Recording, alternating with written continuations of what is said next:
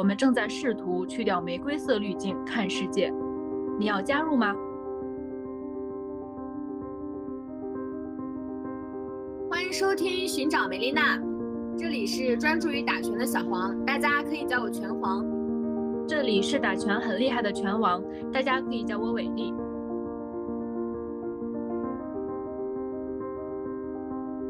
期节目我们非常荣幸的请到了公益性的青年组织新月的创始人贝卡。就从认识身体，然后到性侵，然后到呃如何去做自己，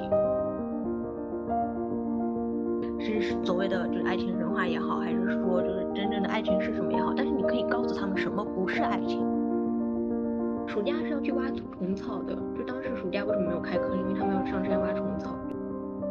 确实是，就是感觉理论还是不如实践，所以说还是现在在做一些实际的东西。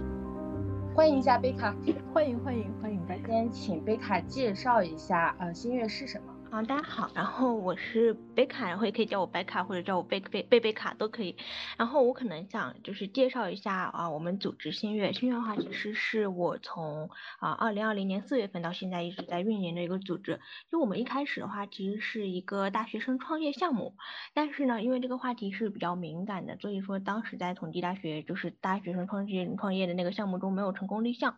但是后来的话，是因为我的另外一位 partner 曼达，然后他当时是在微博上有发他当时的一个啊创意的 idea 吧，当时我们是想要做一个家暴的这种维维权的平台嘛，结果在微博上有收啊就是呃收到了一百四十多位姐妹的关注，然后当时也是组建了一个啊比较大的社群，当然也是现在这个打开姐妹互助学习互助群的前身，然后这个群其实一开始还是经历了比较多的波澜，就是因为。啊，一开始有比较激进的姐妹，然后导致这个群也被封过。后来我们就是取了一个比较温和的名字，然后一直到二零二一年的八月份的时候，因为之前是一直是做家暴话题嘛，然后啊也确实是受到了一些阻力。当然这个后面我们会展开再讲一讲。然后啊，从二零二一年八月份的时候，我就觉得可能做最多的事情，当时是写文章，就并不是说做一些比较实际的，是呃有有那种。立即的效果的事情，所以说二零二一年八月份的时候就觉得还是要做一些实事儿吧。然后当时就想的是还是要做教育，因为感觉就是说实话，这所有的这种女性主义的问题也好，家暴也好，感觉它的根源都是在教育上。就可能你改变一个女孩儿，可能比改变一个女女的成年人更加的就是容易吧。所以说就是从啊去年八月份到现在一直开始做的是云朵课堂的项目。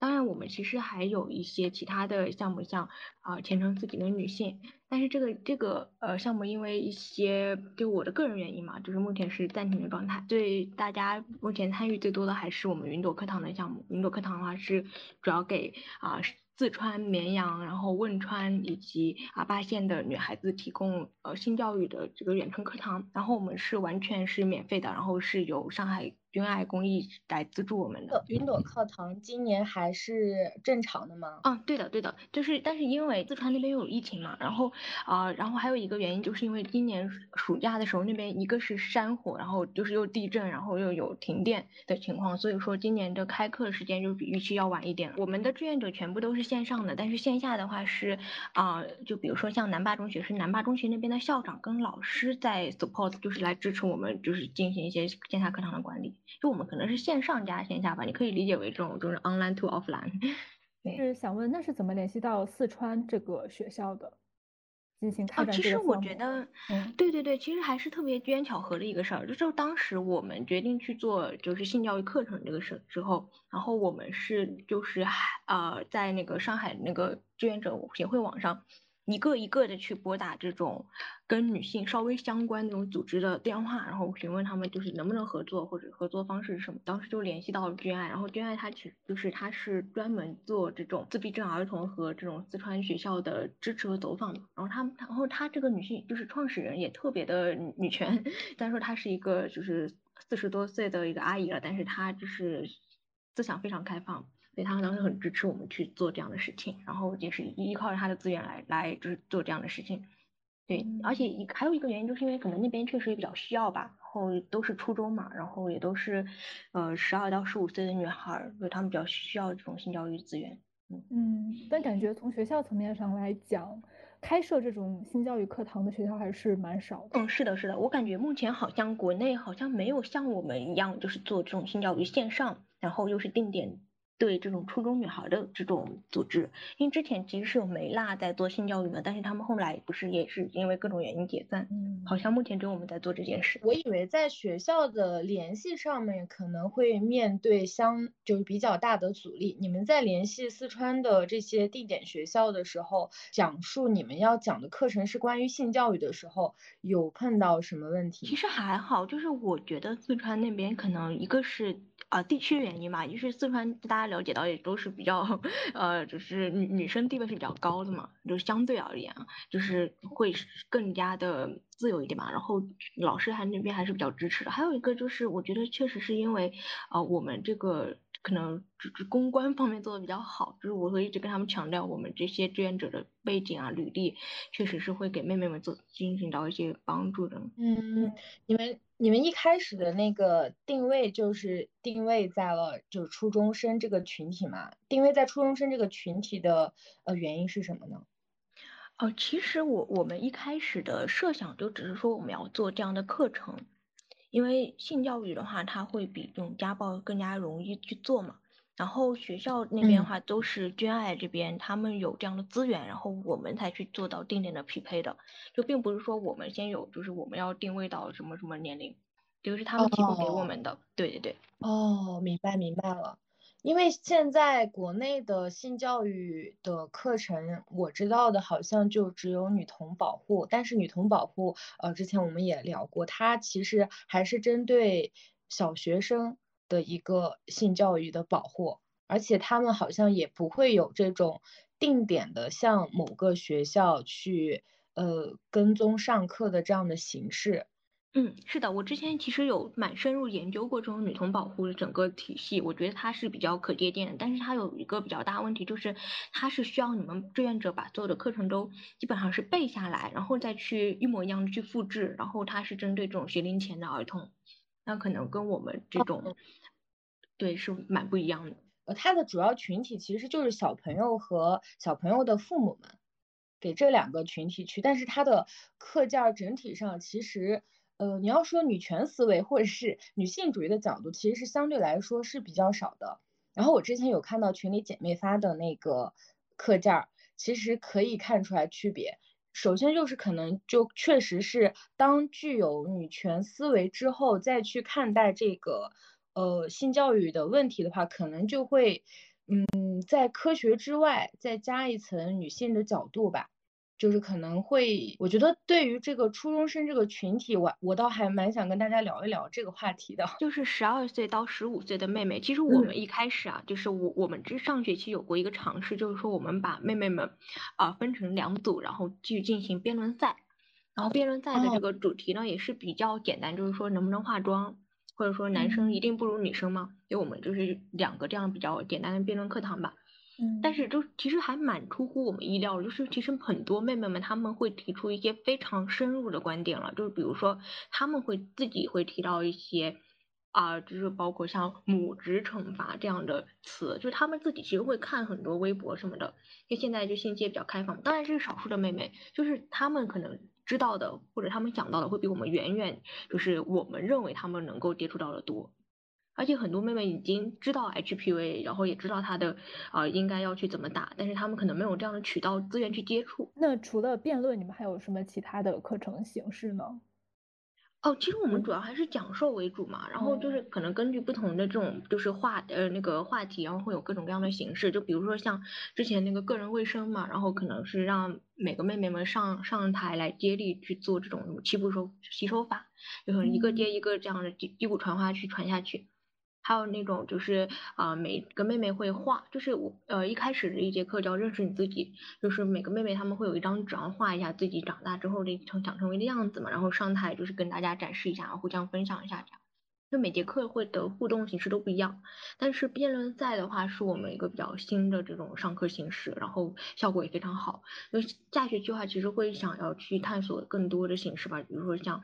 也啊表演啊，然后辩论啊，然后包括呃一些圆桌赛会啊，都是想去尝试的。嗯，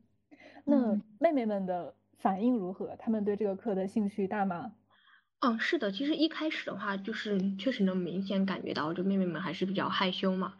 就可能从第一节课，然后呃到可能前五节课，你跟她的互动都不会比较多。但是从呃第二个学期开始，就是感觉到妹妹们的积极性真的明显上升了，尤其是我们会跟她妹妹们写信嘛，就是你会感觉到啊，就是这些姐姐们她她们是活生生的人，然后在跟你对话吧，所以她们也会就跟我们分享比较多的，就是自己的那种在一些恋爱上啊，然后成绩上，然后家庭上这样的事情，真的很棒哎，就像另外一种支教，但是会具有更更具有目的性、针对性。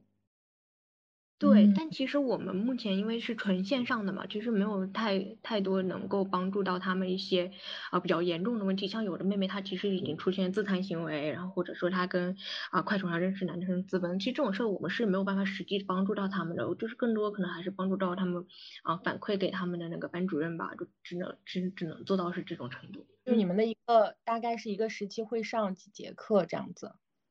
哦，我们一一个学期的话，差不多是四个月嘛。四个月的话，就是每每个月一个星期的话，就差不多，其实算下来也就上个十五节课左右。然后一个学校的话，十五节课，一年的话就三十节课。然后我们目前的话是开两个学校，对。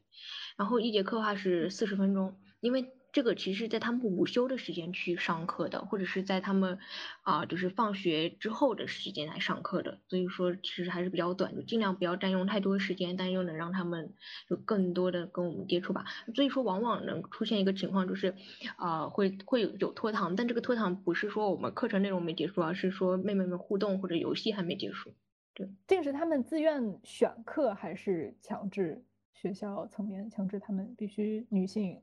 女生要去上哦，因为是这样的，就是每个学，因为我们是按学校分，并不是按年级分嘛，就是每个学校它是三个年级，然后十二到十五岁，所以是根据我们的排课来匹配这种适合上的年级。就比如说刚才我跟你讲的那个个人卫生，那可能是给初一年级上的。那如果说是啊这种这种性侵啊，然后恋爱，那肯定是给初三年级上的，这样这样排的，对。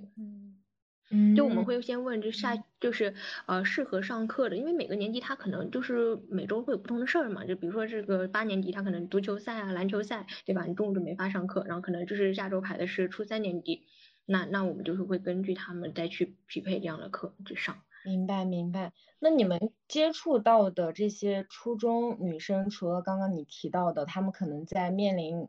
感情的事情的时候，可能会需要我们介入或者是指引他。那么还有什么其他的问题，可能是我们没有关注到，但是他们存在的呢？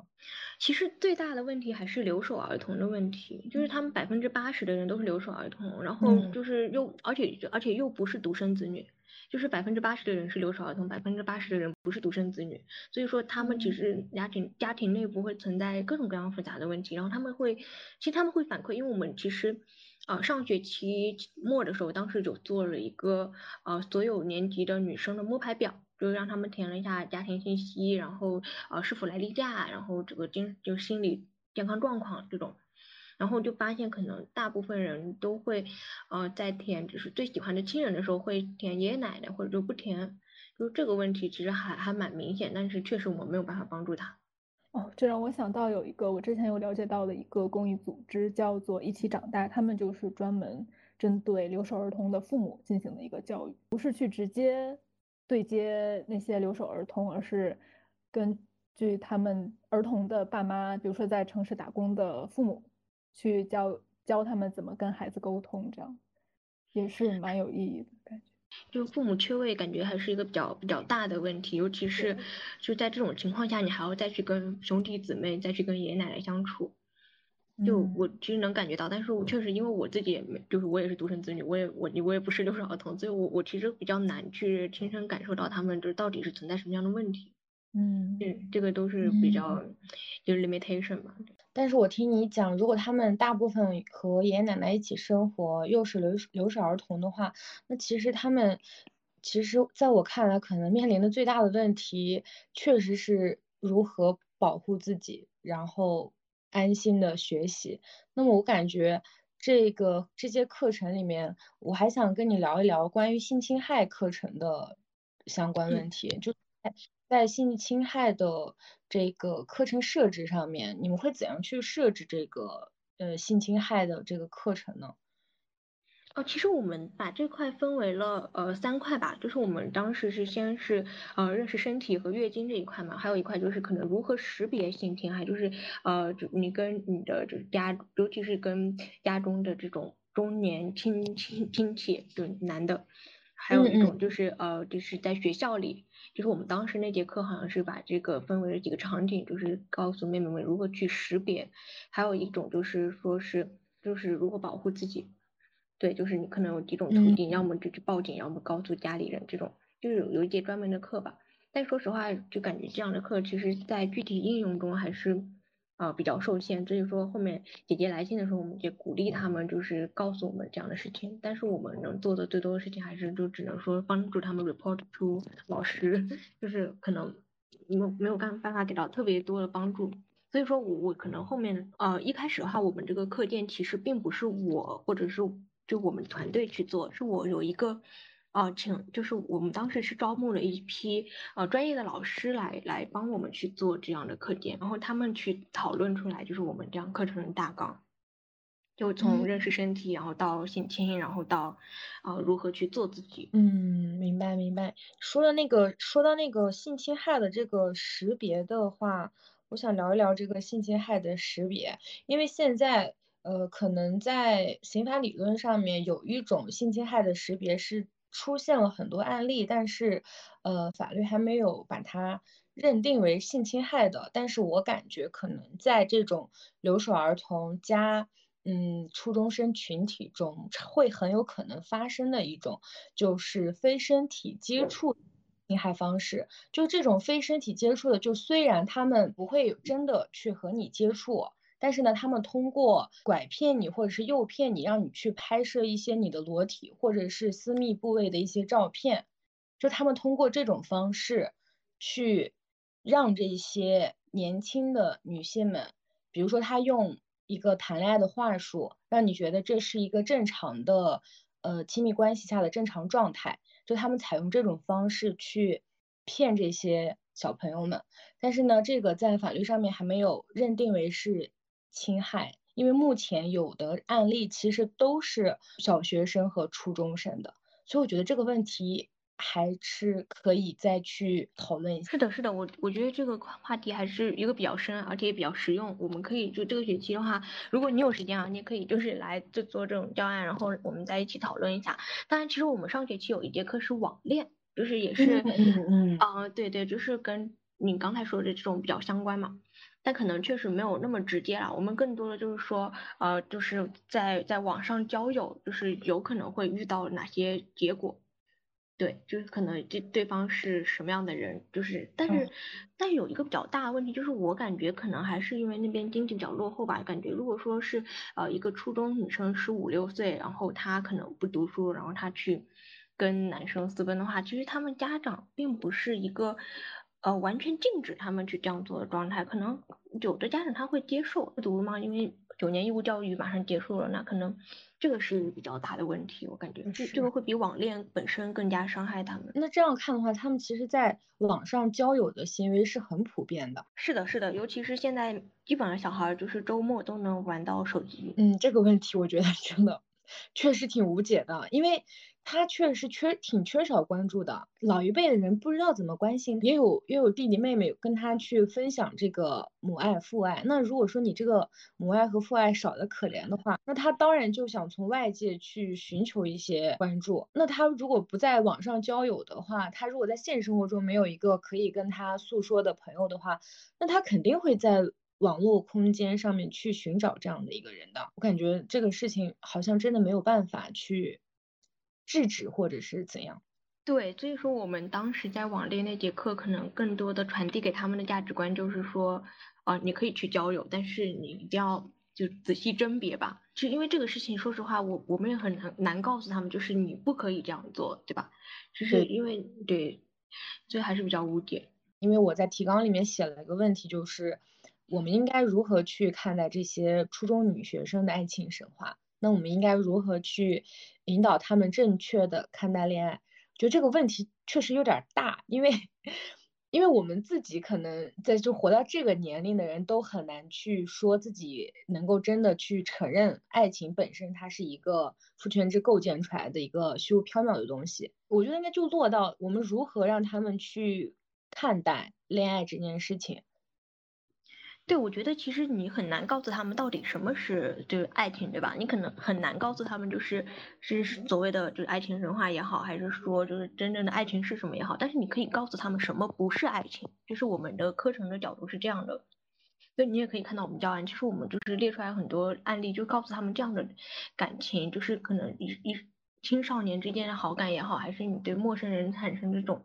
啊，网恋这种情愫也好，这都这都不是爱情。就真正的爱情应该是，啊，势均力敌，应该是等你所有的事情都准备好了之后再去谈的事情。嗯，这个思路确实挺棒的。对，因为说实话，就当时在呃，就是当时在做这个教案的时候，确实也大家就是经历一些讨论。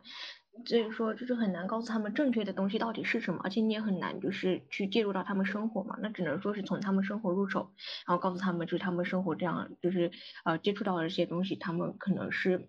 呃错的，就是要避开的东西。对，正好我们今天好像有个开放问题，也是恋爱脑是如何变成女性主义者的。就是如果其他小伙伴有想对这个话题展开，也可以进行讨论。哦，我自己是 觉得恋爱脑，其实我我甚至不想说是恋爱脑，就是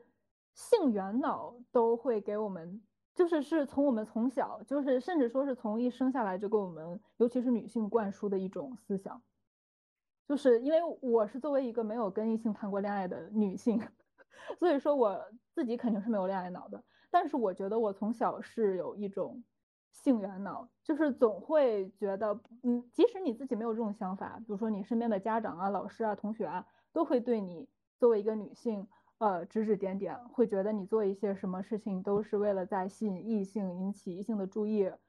之类的，就会，嗯，潜移默化的给你灌输一些，嗯，你要做给异性看的这种感觉。我觉得。嗯，从小我们是没办法意识到这个东西存在的，只有当我们长大了之后，呃，接触到一些女权主义，然后识破这些呃陷阱的时候，再回去想小时候这些思想，其实它可能从根儿上就是非常影响我们正常生活轨迹的，就是我们完全可以不在乎其他人，尤其是异性的看法，可以很自在的做自己的时候，却要在意其他人的对自己的看法。或者是为了迎合别人的看法去做一些呃嗯不不是那么符合自己本心的一些事情，我觉得这个是非常去很难引导的，只有自己只有当自己去亲身经历之后再去回想才能意识到，我觉得这点是非常难。对，其实我当时为什么就抛出这个问题，是因为在创立就是新月这个这个组织之前，其实我们都是比较恋爱脑的人。就我们可能真的就是会为男朋友，然后去做一些现在想起来会有点就不可思议的事情，就这确实是就是全全身心的去投入某一段感情，然后为为一个人，然后去就是奉献自己时间和精力。但是，呃，当在做这件事情之后，就是可能我们越来越觉得，就还是要专注自己。对，这个是，但是就是我我觉得这件事情为什么值得被讨论，是因为我觉得。可能每一个女生在就是感情中，她都会有一种粉色的滤镜，然后她都会就是做一些当时可能就是事后想来就无无法呃用用就觉得非常不 reasonable 的事情，所以说就是我觉得恋爱中粉色滤镜就是终终究是会破灭的，就是所以说嗯，就女性主义这种这种思想吧，还是啊非常有必要去渗透到就每一个。女孩子，我觉得你们俩说的都非常对，但是作为前恋爱脑呢，我也想 说几，就是在于刚才伟丽在说的时候呢，她省略了一个步骤，就是我们在长大之后接受女权主义者。我觉得你在长大之后，女权主义摆在那儿，你如果不就你如果不发生点什么，你如果不经历点什么，女权主义摆在那儿，你是不会去碰它的，就是这得要非常的机缘巧。合且，就他，如果说你没有什么真知的话，你看到那个女权主义者的那些理论，然后他们在抨击恋爱脑，你就会觉得怎么这么激进啊？这和我好像没关系，就是你没有办法把这个理论内化，你只会觉得他们激进。但是当你真的经历了一些事情的时候，你再看女权主义者，可能你就会把和你过往的那些经历结合起来，你就会觉得原来我就是恋爱脑。就是当我恋恋爱脑的时候，我不觉得我是恋爱。就我小的时候看的电视剧，我看的小说，那里面都是那样的呀。那我比起那些女主角，我不知道清醒多少倍呢。就是的，是的。在那个时候，我肯定不会觉得自己是恋爱脑。但是当我真的，呃，一步一步真的成为一个女权主义者的时候，我再看我，比如说以前发的朋友圈，那想起以前为男干干的事情，就是浑身难受，就是在想疯狂 扇自己，就是觉得。怎么会这样想问题？他我觉得他是可以被引导的，但是我们确实没有办法让一个毫无真知，或者是他没有在恋爱，或者是没有在男权社会中受挫的人去看待这件事情。他一定得让自己经历点什么，哎，就人人类就是这样啊。那你你不被火烫一下，你就不知道火是烫的。或者我突然想到，就是跟我们节目 名字相关的，就是《那不勒斯四部曲》，也可以就是从小让他们多接触一些这样的以女性为主的。呃，这些书籍、小说，因为之前确实很多名著也都在写爱情，嗯嗯，太多太多名著、小说都是围绕男女之间的爱情，歌颂女生间的友谊的作品实在是太少了。希望可以通过这些作品，让我们的。年轻的女生可以不通过自己去经历这些痛苦，就可以进行觉醒。是的，是的。就可能如果说你要到两年前要跟我说男的永远都是自私的，你可可跟我说这句话，我可能会反驳你啊，没有啊，我男朋友肯定不是这样的。但是你要现在跟我讲这句话，我觉得确实男的都有各种各样奇怪的问题，没有一个人是有就绝对是正常的。两个月前要是谁跟我讲世界上没有女权男，我都会反驳他什么呀？现在我觉得嗯，没有女权男。是的。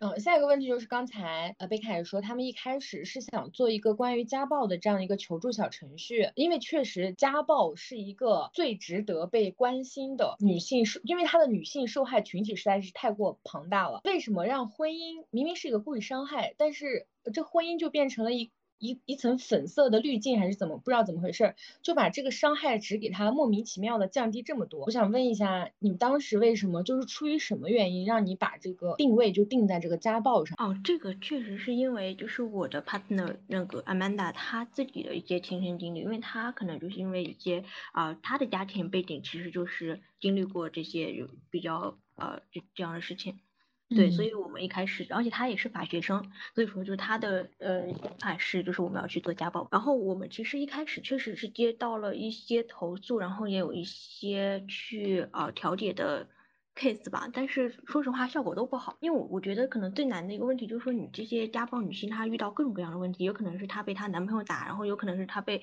呃被小三，然后被夫妻打，然后也有可能是她呃之前是在农村，然后被各种什么村支。书啊，什么呃，这种就是比他权力更高的男生欺负，或者说是被他自己这个有更高权力的老公，嗯，就是家暴。然后这样的事情就是你你你可能看的很多，然后你也很想帮他们解决，但是可能最大的问题是你帮他解解决之后，他无处可去，他好像只能继续待在他这个生存的空间里。就你可以改变他目前的处境，但是你没有办法给他营造一个全新的生存空间。我觉得这个是一个最大的难题。这也是我们最后为什么就是因为总是呃这些受害者总是在接接触到这些帮助的时候来回不停的就是左右动摇吧，因为他总是觉得啊我真的要去反抗他吗？还是说我可能继续待在我原来有的这种情境下更好呢？非常难解决，以至于最后放弃了。贝卡，刚刚你说的那些都是你们这个小程序收到的案例吗？对对对对对，也也有一些是微博留言，就是就是这样的，就是当时我们的呃求助方式主。主要是公众号后台和微博，其实微博到现在都会断断续续的收到一些女性的这种，呃，类似于树洞的倾诉吧，对，但可能大多数问题都是有点超出我们的这那个能力范围了。那你们在你们收到的这些树洞中，频率最高的问题，你你觉得是什么？呃，其实说实话，说说出来的话，你们可能会有点惊讶，是儿时的性性侵害，就是一些。是一些甚至说一些博士啊、博士后、一些大学教授的女性，她们还会就是在呃公众号后台就是留言说，就是她们儿时受到的一些性侵害。当然这样，因为她已经没有证据嘛，有就是无处可对对可去帮他们去对待解决。对，但是可能我我觉得这个问题就还是比较，呃，me too，就是感觉所有人其实都有类似的经历，这这个我还蛮惊讶的。这这个点就是因为我今年呃毕业的时候写的是一篇关于性侵害的文章嘛，在我没有写这篇文章之前，我完全意意识不到我们国家的性侵害竟然如此普遍。就是虽然虽然身边确实有不少，比如说在地铁上遭到猥亵的，你总会觉得这些案例它是你诸多朋友中的那么一两个，但是。当你放眼全中国去看的时候，女童保护他们不是每年会做那个新闻报道中的儿童性侵害的案件嘛？这只是他被报道的案件，每年去年的话，去年的话是二百二十三个，但是去年的检察官他们追诉的性侵害的是六点一万人。首先是性侵害。它本身呢具有一定的隐秘性，不是所有人他都能够去被检察院追诉的。那被追溯就有这么多人，那到底有多少？那还有一还有很多儿童他都不知道发生了什么，他都意识不到原来你这个行为它其实是性侵害。其实是有很多女性她们在成长过程中她们是后知后觉的，儿时那个行为一直在她们脑袋里面，但是被她们尘封了，然后随着她们长大。接触了什么是性侵害之后，他们才能够意识到，原来那个时候的那个行为是性侵害。就是性侵害它如此普遍，而且在这么多的性侵害的案例中，我刚才说的数据都是二零二一年的，十四岁以下的人群的占比是百分之七十五点八。嗯，明明白。其实就还是在就是在幼年的时候，其实更容易遇到这种性侵害，因为当时当时是不自知的，可能要等到很久之后才能够反应过来。所以新月做的这个针对嗯初中女生的性教育真的非常有必要。对，我们一开始也这么想的，但是就是其实当时就是在包括到前前阵子微博上还是会有这样的求助啊，包括公众号后台会有这样的留言，我们就会觉得还是挺无奈的，因为事情过去很多年，你也不可能再去帮他。呃，解决或者说是帮他去呃追，那就只能说是我们做到的，可能就只有这种言语上的安慰吧。对，其实你看我们之前的推文，我们其实之前有做了五十多篇公众号嘛，其实都是像你们一样就口诛笔伐，但是确实是就是感觉理论还是不如实践，所以说还是现在在做一些实际的东西。这也是我我可能当时去想要这种转型的初心吧，就是我觉得还是要做点事情，嗯，可能比说要好，嗯。非常棒，我想接着讲那个，刚才我们不是说到了这个儿时的性侵害嘛？就我刚才突然想到，其实，嗯，整个社会，整个社会的审美，它都充斥一种恋恋童癖的氛围，给我一种这种感觉。尤其是这两，就是因为他们的这个，呃，本来这个白幼瘦就是我们特有东亚特有的一种审美现象，但是现在这个白幼瘦它真的有越来越。变态的这么一个趋势，你就会觉得，那这些所有的这些这些恋童癖的这种审美倾向，其实也是会助长这种侧面可以助长这种性侵害，因为你整个社会它就在包容这些恋童癖的审美。对，我觉得我特别同意这个，因为我感觉现在我我看到有一个说法，就是说我们现在这个流行的纯欲风嘛，纯就可能代表的是这个女生的圣洁圣母。然后欲的话就代表它可操控啊，我说反，对对，反但是但是就是就是这样的一个就是完全以男权主义为中心的这种审美的风格吧，然后那么的流行，那肯定也是像你说的一样，就是是一种恋童癖的社会风气。是的，是的，就全部都是好控制，所以哎，不过我们有一期节目出了这个审美，这个我们可以不用在这儿说，但是就是鼓励大家就是多样的审美，就是撞起来，练起来。就是不要再减脂了，增增肌吧都。对。然后刚刚刚刚呃贝卡也说到，你们之前是一直在写故事，一直在说，然后你们是其实是收集到了很多很多呃非常优秀的女孩子的一些故事，然后这些故事这些女孩子都都是你们从这个呃你们的自己的平台上，还是志愿者这样子的平台上去呃发现他们的故事的呢？哦，其实我之前啊，那个我看一下哦，那那个我之前是委托了两个小朋友来一起帮我在社交软件上去寻找这样的就比较优秀女性，然后我因为我我可能一开始给他们定的啊标准，就是可能没有任何标准，就是你只要能活出自己的样子就好。然后我们一开始就是选择了那个一个新安桃姐姐，她是呃父亲去世，然后她是一个厂妹，然后但是她呃就是就又自考了本科，然后就慢慢的生活走上正轨这样的一个姐姐。那后来的话就是也比较多元，但是因为我我个人可能对于这种优秀是有一种标准的，我总是觉得逆袭或者说是啊努力之后有回报这种这种这样的背景的人，然后会成为我的这种呃就询问目标，就问他愿不愿意来参加我的采访，然后我就感觉好像越来越同质化了，就好像我我我寻找的这种嘉宾都是呃通过自己背景，然后自通过自己努力，然后获得了呃学历也好，然后海外背景也好，还是。嗯，工作成就也好，都好像都是这样的，所以说就是我就没有再写了，因为我感觉如果是靠我一个人的话，可能就是我一个人主导的话，可能只只只会有就是这样的同质化的文章出现。对，所以现在暂停的话，之后也是希望就是我的 PM 小朋友们，就每个人有每个人的视角，可能会更加多元一点，然后再去把这个项目做起来。但是我还是希望能做起来，因为我们已经有二十篇文章了嘛，就是希望这个。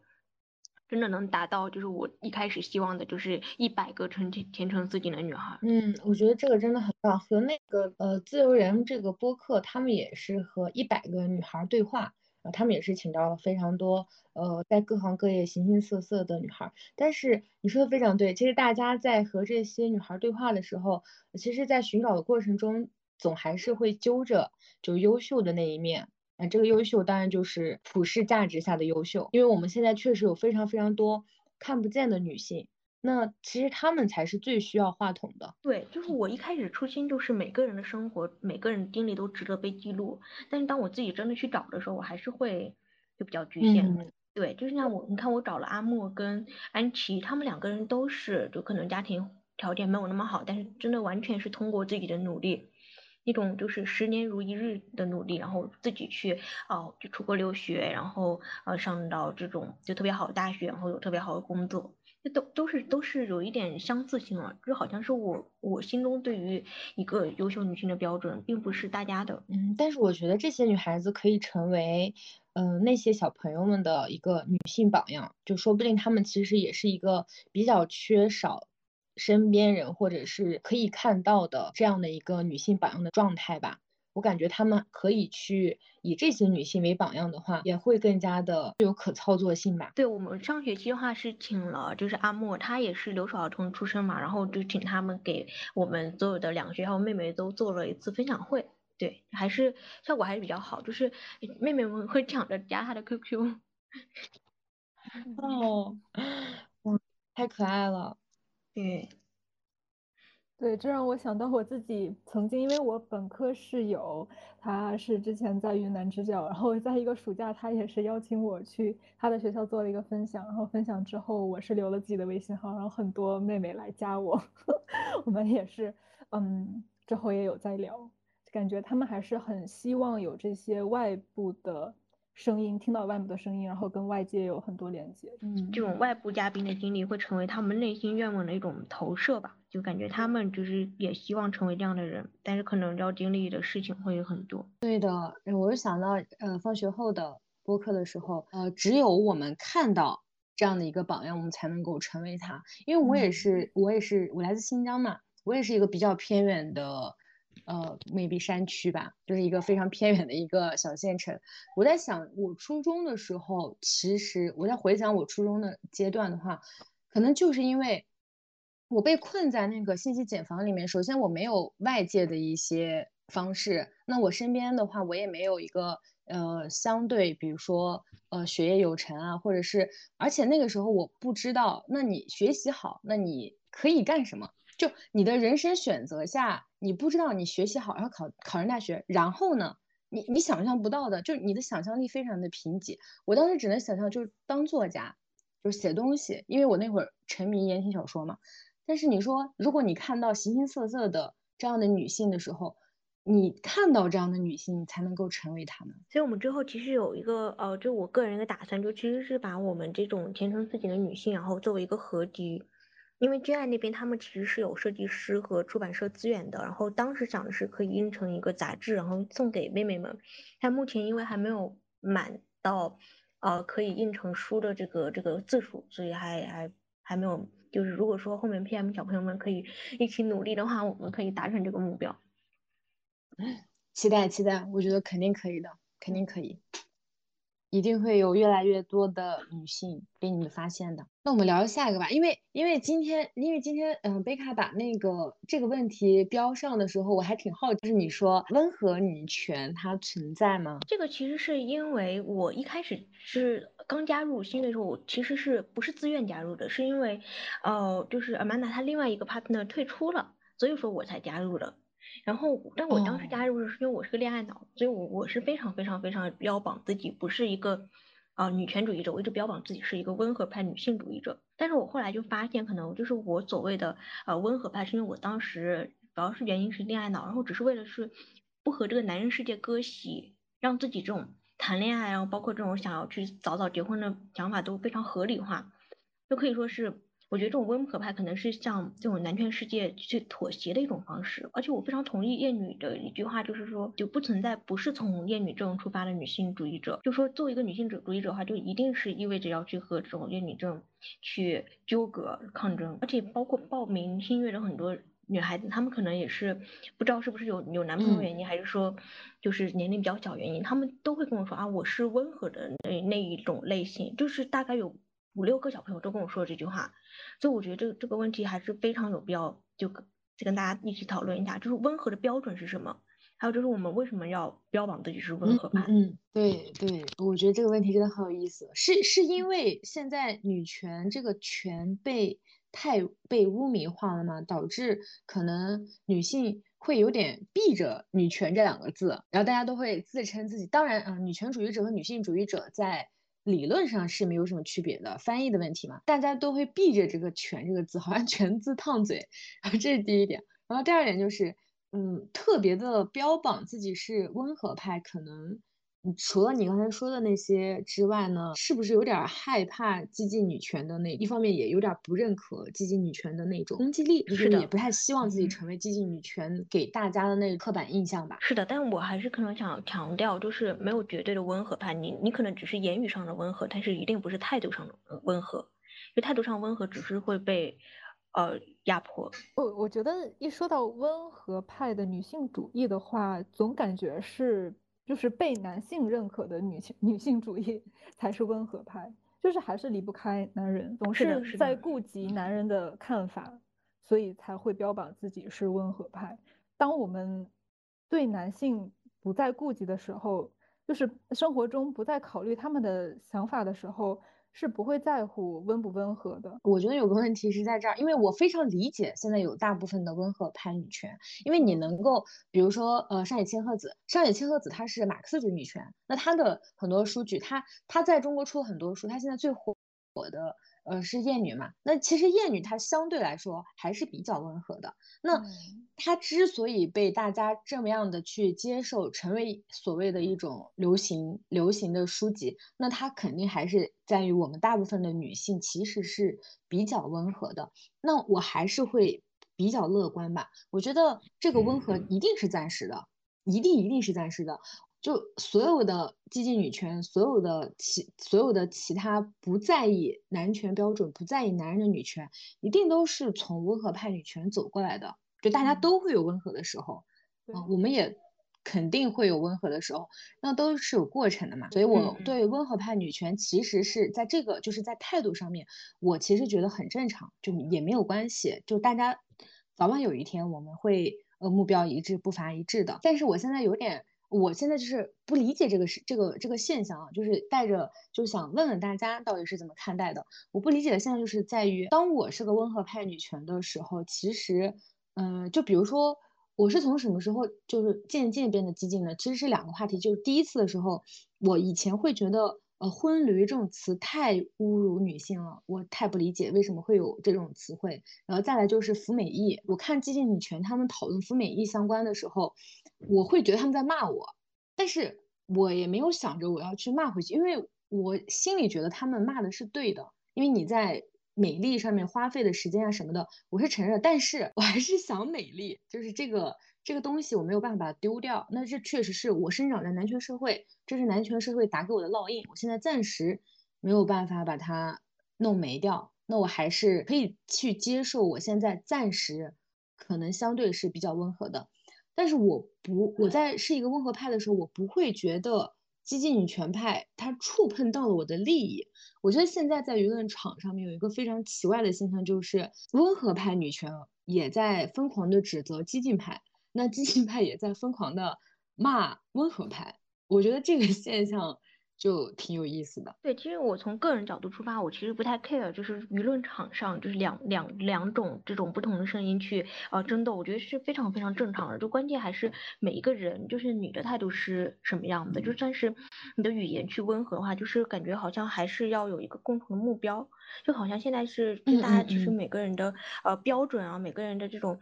呃，就是这目标，还有包括每个人针对的事情都不一样，所以可能会导致这样的舆论场上有非常大的这种争议。那可能，对，可能每个人就是这这个这个事情可能会最终慢慢明确的。还有就是美意这个问题，之前我觉得，哦，其实就我我自己也非常纠结啊，因为我昨天刚去烫了睫毛，然后我当时在做这个事情的时候，Amanda 就跟我说，说你不觉得男人连腿毛都不刮，然后我们还要花钱去接睫毛、烫睫毛，你觉得这事特别离谱吗？但但我我确实觉得好像我这样做就是变成一件错的事儿，但是我确实又想去尝试，我觉得这个特别矛盾，就是没有办办法分清，就是我是在服美意还是在取悦我自己。对，因为你的取悦自己可能，嗯，我我这样说吧，就是我觉得啊，取悦自己一定有取悦自己成分的，因为这就是你可以通过这个获得快乐嘛。但是问题是，你这个取悦自己，它还是建立在，呃，男人想让你取悦的方式下。哪怕你的这个审视者他不一定是男性啊，他但是你的美一定是需要观众的，你的美必须得有观众啊，要不然的话，你像我隔离在家，隔离的时间太长了，就你完全就丧失那个社会性了。当你没有观众的时候，你完全不会去在意美丽这件事情。所我觉得所有的美丽它都是需要有观众的，只不过我们确实不需要男人来男人当观众，但是。同性之间关于美丽的认可和美丽的需求，我们还是有的。对，我觉得我们现在大多数人可能对化妆就是服美役它的害处还没有太真切的感受得到，因为我觉得现在我们的女权队伍中，一大呃大多数人还是对不结婚是保有就是一致的态度的，就是说不结婚是我们共同努力的呃方向。不化妆好像有比较大的分歧，因为我们知道结婚对于我们女性的。害处实在是远远大于它的利处的。就是结婚，我可能是还是有一些好处的，比如说我找一个有钱的男人，可能我一下子就跨越阶层了。但实际上，它的害处是我会可能婚后给他做做奴隶这样子。但是化妆，它的那个害处可能不是马上就能显现的，但是它的利处是马上是我化完妆我自己很开心，就是这种其实。在我看来，不结婚和不化妆，他们的本质都是一样的。只不过现在我们可能更能够轻易的接受不结婚，但是不化妆对我们现在还是比较难以割舍。嗯，哎，其实我我刚才在群里发了一个，就是我们之前另外一个志愿者他他发的一个那个韩国人漫画，那漫画我觉得就特别有有深意。对对，就是他是说，就是我们其实化妆都是在一个跑道上跑嘛。嗯嗯。就是然后然后观就是你像你刚才说像观众都是男性。但是有没有可能就是我们不不跑了，我们不在这个跑道上站着了，我们我们出去就是我们我们我 I quit 然然后然后大家都都都都退出这个跑道，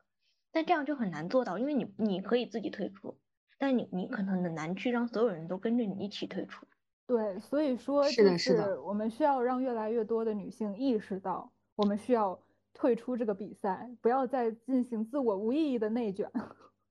对。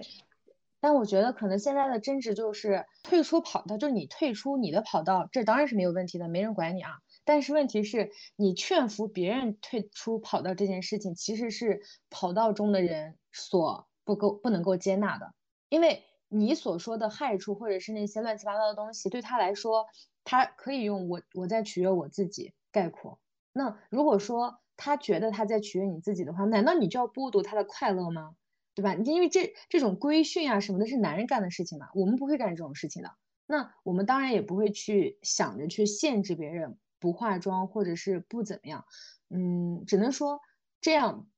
不化妆的人越多，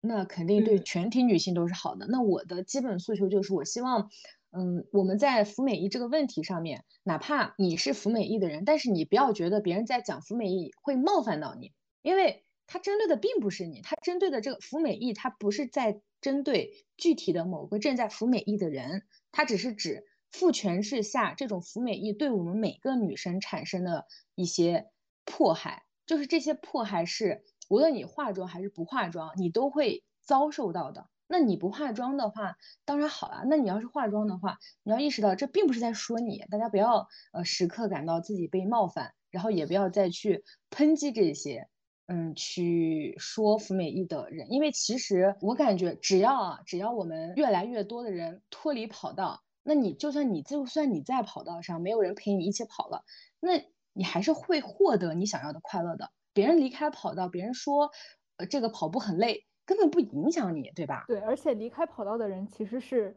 先驱啊，他是在我们为我们整个女性群体来去谋求一些利益，不应该去去说他们，反而是应该投去敬佩的眼光。你这样就会被被骂优越感的，我跟你说 啊，没有啊，我是很佩服那些剪寸头的女生的，因为我自己不敢做。他们替我做了我想做的事情，但是目前还不敢。我又会觉得剪寸头这些，其实也就是我们也没有必要非要把呃，就什么才是。好的女权或者是什么才是正确的女权，限定在这些外在表现形式上。我觉得贝卡今天说的话也蛮启发到我的，因为我之前确实是一个比较在意舆论场上面呃各种事件的人，对我们是比较在意这个。但是我觉得你今天你说有启发到，就是我们可以不去在意这个人说的观点，那我可以只看他的态度和他具体做了哪些事情，对吧？那比如说我举个例子吧，就劳动燕老师，我的微博导师。他不是被封号好长时间了嘛？然后他就是前有一之前有一段时间，就是因为语言太过温和，就是在说唐山事件的时候，他说到了是呃，这是其实是个人权事件。然后我们很多女权主义者就觉得，你你说这是人权，其实就是忽略了其中的性别问题。呃，大家说都没错，但是当时我就是这么想的。对，但是劳动燕老师他从一个刑法角，从一个社会风险的角度去出发，他当然也没有说错，只不过他确实是比较温和的，好吧？你看吧，劳动燕老师就是稍微不那么温和一点点，他就被关了。所以这也是大多数高女她之所以温和的原因，就是如果你想要继续听到她的声音的话，她只能温和了，就是大家就不要欺负人了，她就是只能温和了，对吧？如果说你想听到不温和的声音，那他就没了，听不 到，就真的真的会没了，听不到不温和的声音。是的，是的，所以我感觉在这个问题上面，大家还是要辩证的看待，就是不要看一个人他的发言的态度和观点是怎么样的，还是要看他具体做的呃事情是怎么样的。这点也确实很有有启发到我。是的，是的，嗯，打倒女权男。是的，是的，而且呃，我今天写的那个对于这个女权男的一个反思，因为我以前在说女权男的时候，我好像只会关注他对于这个女性群体事件的这个注意力，他是不是赞同我们呃女性群体的利益的？我觉得他好多人说的非常对，就是如果你是个女权男的话，你不需要和我们女人对话，就你身为一个女权男，你应该和你的男性群体对话，就是有这么多糟糕的男性同胞，你不会感到丢人吗？就你去和他们支教去，你去和他们对线，对，然后呢，再来就是你是不是一个女权男呢？我们所有女人都没没有资格说你是个女权男，只有你的伴侣，如果说你有亲密关系的话，只有你的伴侣有资格。就你不要表面上在说，哎呀，我要支持女人的解放，但是你却不愿意解放你的枕边人，那你就是虚伪的。所以说，又又回到 come back，又回到贝卡刚才说的，不要看一个人说了什么。要看他具体做了什么，要看他的态度是什么。对，而且我刚刚还在你那期留留了评论，就是女权男，你最起码你不要结婚，你再来说你是不是女权？你都走走进违背女权主义的婚姻制度，你在这说什么女权男？哦，又说说到这个的话，那就下一个问题了。就如果说我们现在女女性意识确实觉醒了，那么我们现在也看透了父权制它的虚伪性在哪里，那么。我们现在如何去看待恋爱和婚姻呢？对，是的，这个事儿我真的觉得特别难。就是你，当你已经知道就是所有事情真相的时候，你好像就很难再去呃接受这样的事情。说实话，我其实以以以前的我的态度都是希就是希望能够更加符合这种世俗的眼光吧，就想早点结婚，早点生子。但是我现在发现好像。啊，这样事情不是呃我想那么简单啊，就还是要等到你完全去参透这种生活真相之后，你再去面对它。我这但是这样的这这种这种行为太勇敢了，说实话。就当当你想到就可能呃你在生育的时候需要跟你的丈夫，就是你的这身体的所有权其实是属于他的，就是他可以帮你签字，然后他可以决定。就就某种程度上是可以决定你的生死的，然后然后他和他的一家都要跟你这辈子都会产生 很深的联系，这这种事说实话，我目前心里可能还是有点难以接受。就我感觉可能就我我可能没有办法去改变别人啊，那我可能只能去改变我遇到的男性，然后去呃让他来认可我吧，这种。但是但但是我我目前这两年的一个很奇妙的个人体验是，我感觉我身边的。呃，女同性恋越来越多，蕾丝边越来越多，对，真的假的？而且我觉得他们，对啊，而且我感觉他们都过得特别好，就是完完全不会说产生这种啊异性情侣之间的这种一些冲突啊，就比如说啊我要去做做点什么事情，然后呃这男生会觉得啊太太费事了，逛街啊太费精力啊，他们会很开心。哎我。我昨天还看到一个小红书上面看到一个呃女通讯录的一个什么东西，我也不知道为什么会刷到，反正就 是刷到了。你们女同在聚在一起在干什么？你再看看男同聚在一起在干什么？哎呦，哎呦我的妈呀！男同就把那个就是破坏公共财产，然后把把人家的那个，那你灌肠就灌肠吧，我看到了，你的屎你的屎到处飞，你的屎到处飞，你人家洗着澡呢，噗，你的屎滴下来。救命！你们能不能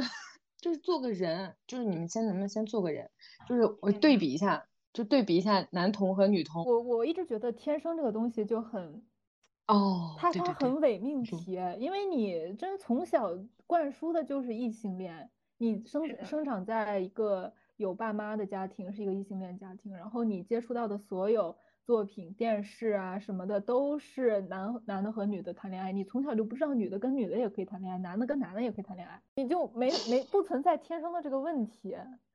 就是每个人天生都是异性恋，被灌输的就是异性恋，然后之后可能才会觉得哦，我原来也可以喜欢女生哦。然后说到这个恋爱，其实我觉得不管异性恋、同性恋啊，你只要是陷入到一段恋爱关系之后，就很难保持自我，就是。就是我，我也是最近才开始反思这个问题。就是，嗯，你只要去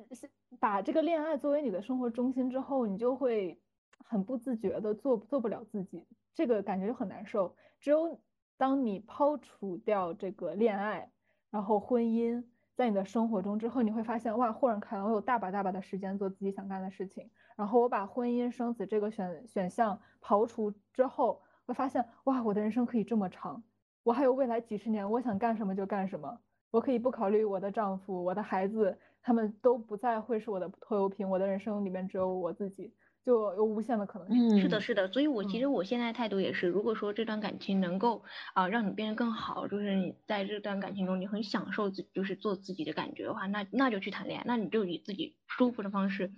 随便怎么样啊，就 whatever 去谈恋爱。但是如果说像那个啊，成为一个女性主义有什么用？就那篇文章，我觉得那样的生活，说实话是很悲惨的，就没有必要你让自己过那么委屈的生活，对吗？如果说那个女生她是一个呃，在港港中文读了博之后，然后在高校做老师，她不谈那个恋爱，不生那个孩子，她的人生会有多多美好呀？哎，我我就不说，我就不说那个姐姐了，就我想说的就是。这可能这个问题啊，还和是还是和我们上一个问题的答案有关系。我们上一个问题的最终答案就是，可能是我们建立的，就我们需要有一个共同的目标。就现在我们面对恋爱和婚姻，其实还是那我们的共同目标是什么？就我们现在用像那个博士姐姐，她就是想用女权主义来解决她的婚姻问题，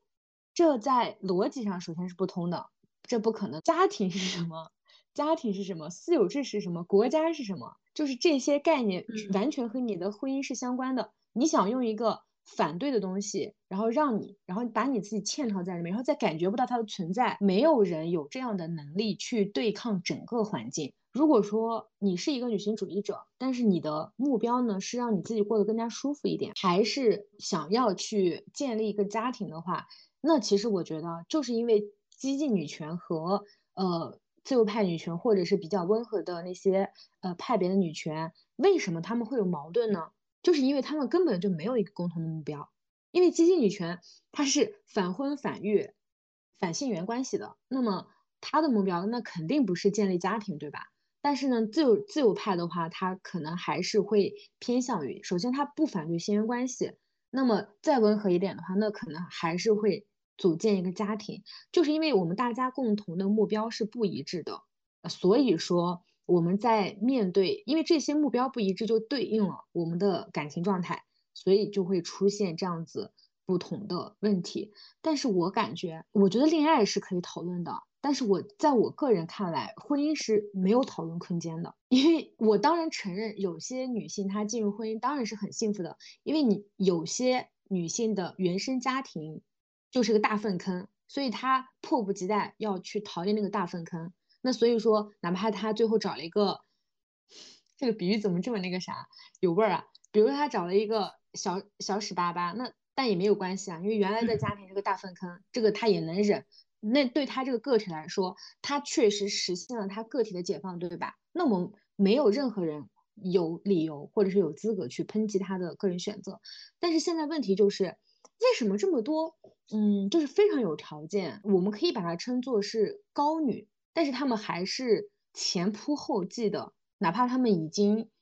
有了这样的女权意识的灌输下，他们还是会前仆后继的去选择。加入就是成为给这个父权制添砖加瓦，我觉得根本原因可能还是在于他们不想逆流而上，就是无论从哪个角度上来说，他还是想在这个父权制下分得一杯羹，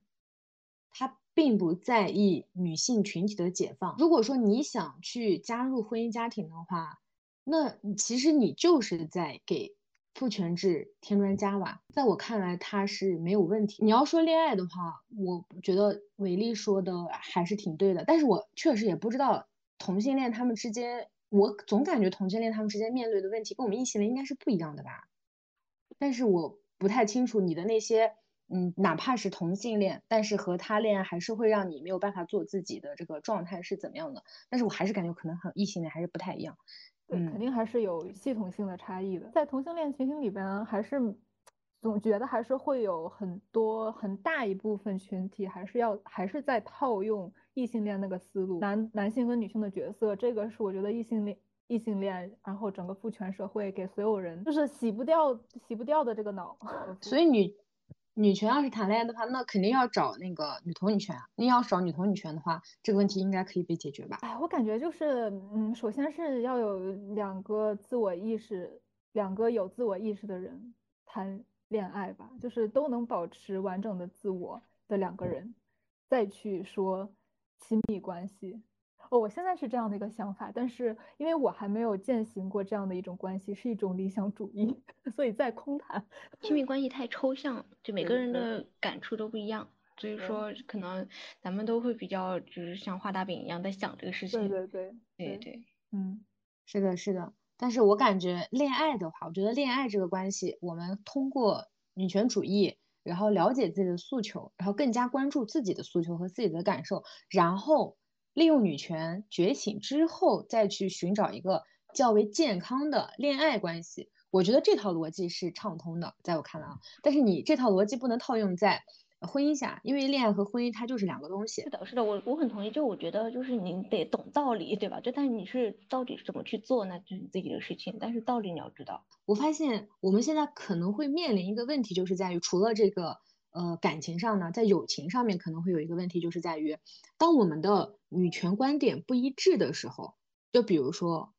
我是一个激进女权，但我的朋友他是自由派，就是我们如何把这个政治身份给他摒弃掉，然后回归我们的友谊本身呢？你们两个的政治见解不一不一样，怎么保持友谊是吗？是的，是的，因为大家的这个观点不同步的时候，其实你讨论很多问题。哪怕你的初心是在讨论的，但是对方总会觉得你是不是在针对他，或者是你，嗯，我觉得大家都会，这是这是简中人的一个什么东西吗？我以前也会这样，就是大家会拼命证明自己是对的，就是他需要通过。各种方式来论证我是对的那一方。嗯，其实这个事儿就还也也还挺困扰我的，因为说实话，就是不包括我们现在群里有一百五十个人，然后包括其实之前群里一百四十个人，都是都是这种情况，就都是会吵起来的，就是立场不同，然后这种程度不同，都是会吵起来。但是，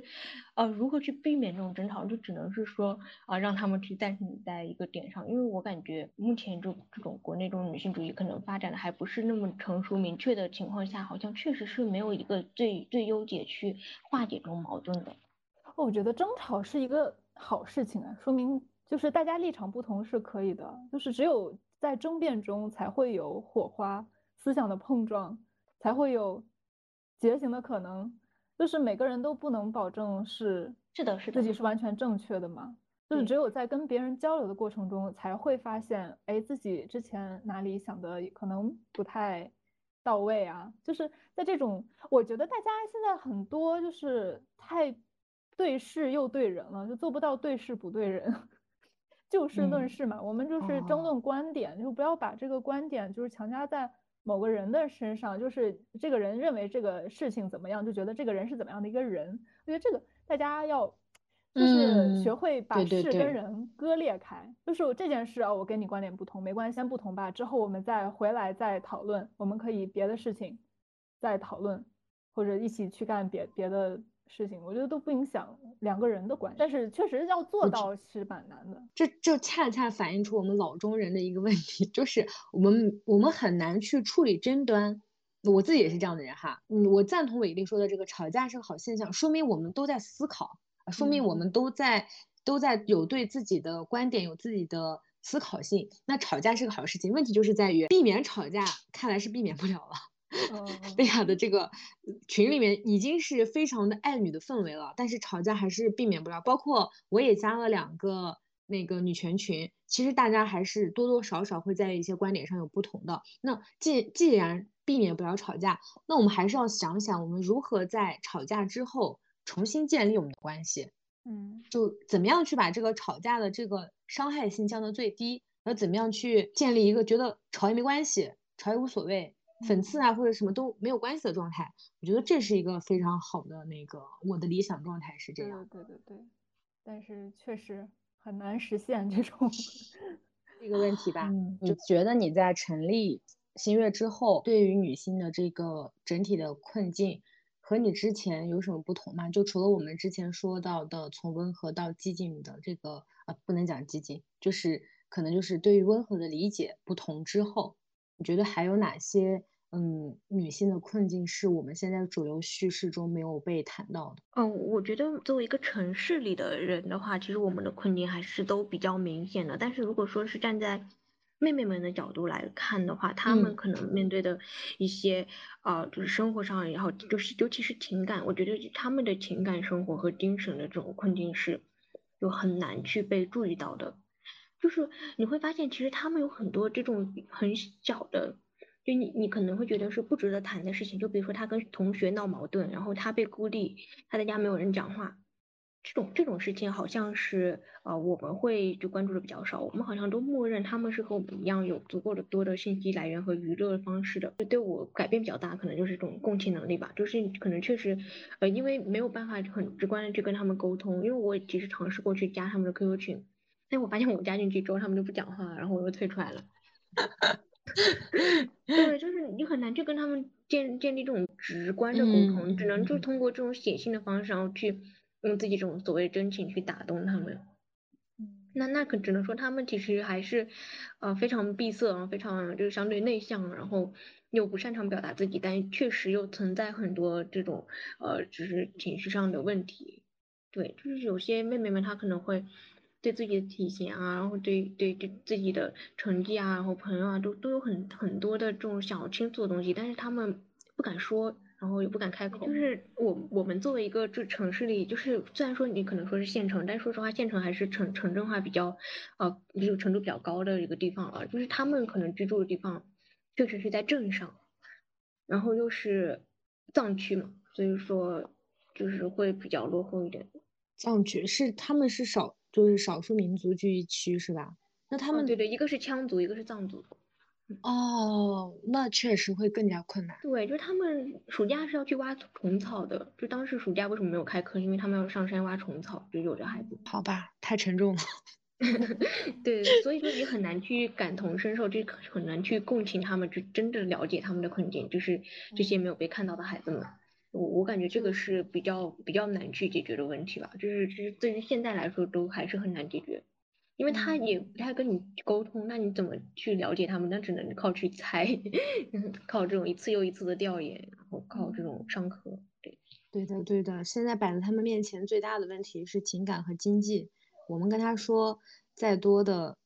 你给他提供再多的，嗯，让他去看书，让他去树立这些榜样，可能作用没有办法让他去直接的解决他现在正在面对的实实在在的现实的困境。他现在眼前的问题没有办法得到解决，你就像你现在现在桌子着火了，你救不了，你让他想想未来的火，他怎么他哪有这个精力去看啊？